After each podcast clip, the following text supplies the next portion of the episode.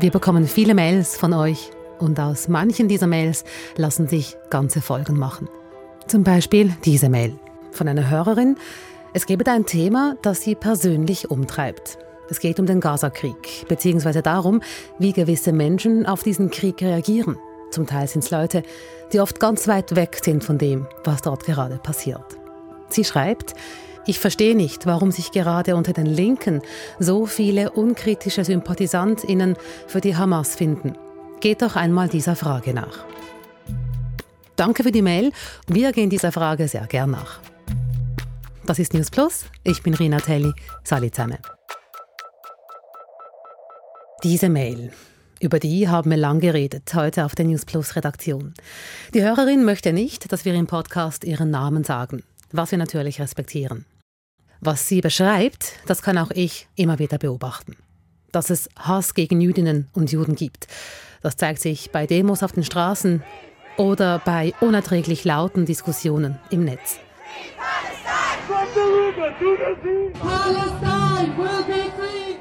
So hat es zum Beispiel getönt in Zürich und Basel an Demos nach dem 7. Oktober und den israelischen Angriffen auf den Gazastreifen. Was an solchen Parolen problematisch ist und von wem sie kommen, das schauen wir uns jetzt an. Um mich schlau zu machen, habe ich Stefanie Mara angerufen. Mara? Guten Tag, Frau Mara, da ist Helly, Radio SRF. Sie ist Historikerin an der Uni Bern und hat sich mit den Fragen befasst, die uns in dieser Folge interessieren. Ich habe Stefanie Mara als erstes von der Mail erzählt. Sie schreibt, ich verstehe nicht, warum sich gerade unter den Linken so viele unkritische Sympathisantinnen und Sympathisanten für die Hamas finden. Meine Frage an Sie, ist das so? Gibt es von links Sympathie für die Hamas?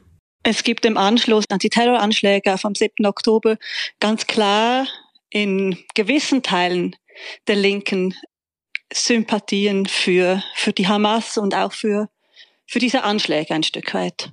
Diese Sympathien kommen eher nicht aus den linken Parteien selbst, sondern aus einer sich als links bezeichnende, schwer zu definierenden Gruppe, viele junge Menschen, die ihr, ihr Verständnis der Linken ganz klar aus, aus einer antikolonialen Ecke quasi beziehen. Wir haben noch einen anderen Experten angerufen, Peter Ulrich. Hallo. Hallo. Er ist Soziologe an der Technischen Universität in Berlin und beschäftigt sich als Forscher mit Antisemitismus und Protesten. Selbst den härtesten Betonkopf Antiimperialisten äh, ist schon, glaube ich, klar, dass die Hamas eine islamistische Organisation ist, die auch mit linken Positionen erstmal wenig gemein hat. Peter Ulrich sagt also, ähnlich wie die Historikerin, dass man differenzieren müsse von wegen Linke und Sympathien für die Hamas. Was es aber gibt, ist eine sehr stark ausgeprägte Kritik an Israel bis hin zu einer ausgeprägten Feindschaft auch gegenüber Israel. Und diese Kritik an Israel, die könne es in sich haben. Dann ist es im Grunde genommen egal, wofür die Hamas äh, konkret inhaltlich steht. Es geht gegen Israel. Es gibt also in gewissen linken Kreisen Sympathien für die Hamas. Hamas-Sympathie hat, hat viele Gesichter, würde ich sagen. Es ist einerseits, wenn wir auf diesen 7. Oktober und die Tage direkt im Anschluss schauen, da können Sympathien so ausschauen, dass man diese, diese Terroranschläge quasi versteht, weil man sie in ein größeres Narrativ einer legitimen Befreiungsbewegung der Palästinenser versteht zum Beispiel. Oder indem man das kommt dann einige Zeit später ganz klar, ganz öffentlich bezweifelt, dass diese Anschläge in dieser Brutalität tatsächlich ähm, stattgefunden haben, gerade auch in Bezug auf sexualisierte Gewalt gegenüber ähm, Israelinnen.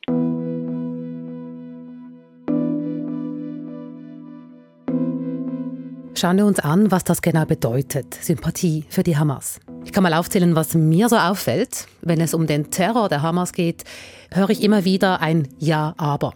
Also ein Aber im Sinn von, dass es schon einen Grund für den Angriff der Hamas gegeben habe.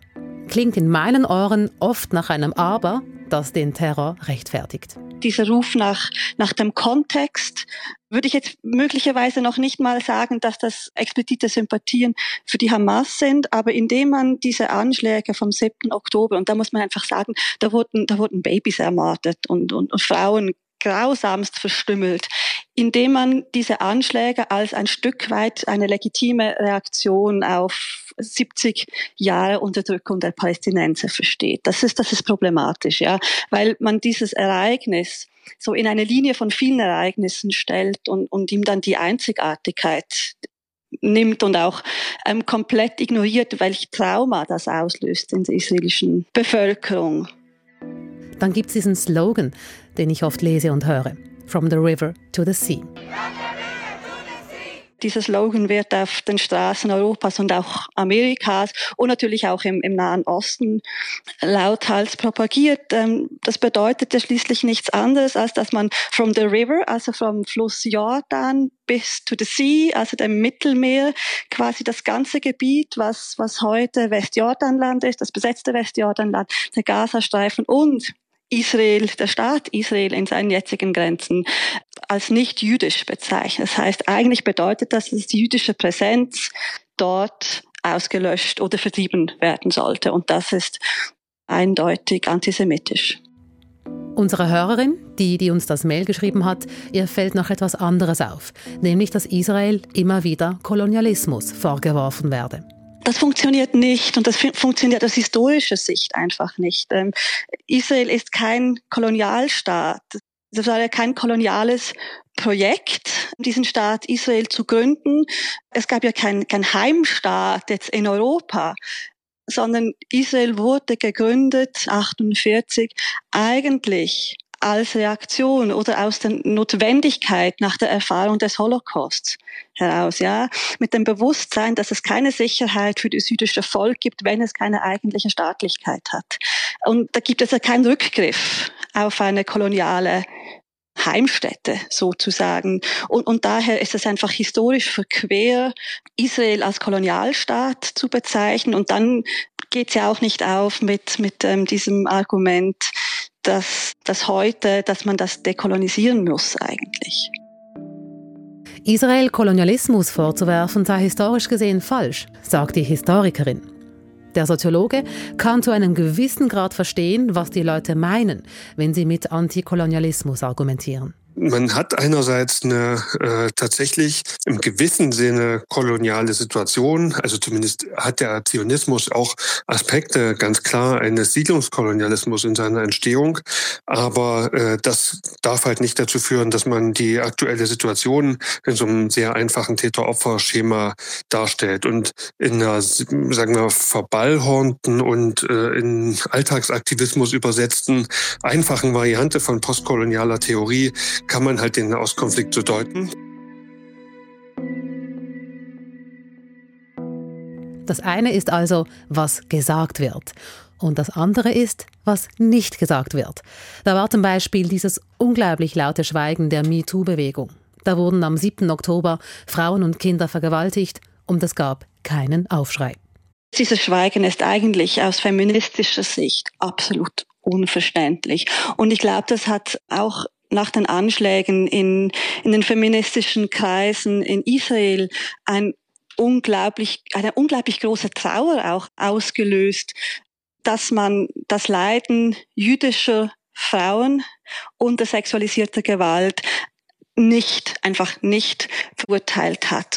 Aber auch Schweigen könne eine Aussage sein. Was das natürlich bei, bei israelischen Frauen dann ausgelöst hat, dieses Gefühl, dass Gewalt gegen eine jüdische Frau einfach nicht gleich stark verurteilt wird wie Gewalt gegen eine nicht-jüdische Frau. Also diese, diese Angst vor diesem Antisemitismus auch ganz stark ähm, zur Sprache gekommen ist. Aber warum eigentlich? Woher kommt diese Sympathie für den Terror der Hamas? Unsere Hörerin hat es in ihrer Mail so beschrieben. Sie sei entsetzt über die Angriffe des israelischen Militärs auf Gaza, die sich auch gegen die Zivilbevölkerung richte. Und die Abriegelung, die treffe ja vor allem die Schwächsten. Was sie aber nicht verstehe, wieso sich große Teile der queeren und oder antiautoritären, liberalen und radikalen Linken ausgerechnet mit der Hamas so unkritisch solidarisieren. Als linke, queere Jüdin fühle sie sich gerade sehr allein. Die Historikerin Stefanie Mara erklärt das mit Doppelmoral. Dass Israel quasi ganz oft dämonisiert wird als die, als die militärische Übermacht, die ein ganzes Volk unterdrückt und dann das zum Anlass genommen wird, eben Gewalt gegen Israelis und gegen israelische Frauen nicht gleichermaßen auch verurteilen zu können. Nach all dem, was ich jetzt gehört habe, drängt sich eine Frage ganz fest auf. Wie können wir menschlich bleiben? Wie können wir Mitgefühl mit den Opfern in Israel und in Gaza zeigen? Ich meine, so unmöglich kann das ja hoffentlich nicht sein. Ja, es ist eine, es ist eine gute Frage und äh, eigentlich ist die Antwort darauf ja äh, so einfach. Es ist so klar, dass eine, die, eine völkerrechtswidrige Besatzung nicht hinzunehmen ist. Es ist genauso klar und offensichtlich, dass das Abschlachten äh, von Menschen, auch wenn es noch so sehr gemeint sein sollte als ein Akt der Befreiung, ich glaube auch nicht, dass es so gemeint war, dass das nicht akzeptabel ist und dass das äh, basalen Anforderungen an ja, menschenrechtliche Grundwerte widerspricht. Es gehe nicht um Pro und Contra. Oder wie es einmal der Rapper Mzumo gesagt hat, es sei kein Fußballspiel, bei dem man für die eine oder andere Seite sei. Das Problem ist, dass wir so eine Debattensituation haben, die förmlich dahin drängt, also wo ein Großteil der beteiligten Akteure sehr stark äh, Partei ergreift, entweder für die eine oder für die andere Seite. Und dann wird jedes Argument in so einem Nullsummenspiel als äh, entweder für die eine oder für die andere Seite sinnvoll gesehen, aber de facto haben wir eine mehrdimensionale Konfliktkonstellation. Haltung zeigen, ohne antisemitisch oder islamophob zu sein. Das sei möglich. Ich denke, indem wir versuchen, das Leid zu sehen, wo es ist und das anzunehmen und zu anerkennen. Also wir dürfen bei diesen ganzen Diskussionen um Antisemitismus wirklich auch nicht vergessen, dass die, die Zivilbevölkerung in Gaza unglaubliches Leid erfährt. Das ist, das ist grauenvoll und ich habe, das muss benannt werden, das muss angenommen werden und dazu darf man auch nicht schweigen. Und gleichzeitig dürfen wir nicht oder darf man nicht in antisemitische Rhetorik oder Gefühle abdriften. Ja, ich glaube, man muss diese Dinge klar benennen können und auf, auf beide Seiten schauen. Das war's für heute mit News Plus. Falls euch auch etwas beschäftigt, dann macht es wie die News Plus Hörerin, die uns zu dieser Folge inspiriert hat. Wir freuen uns über Themen und Feedback, zum Beispiel per Mail an newsplus.srf.ch. Ihr könnt uns auch eine Sprachnachricht schicken die Nummer findet ihr im Beschrieb zu dieser Folge. Heute sagen Marc Allemann, Silvia Staub und Rina Telli Tschüss und bis morgen.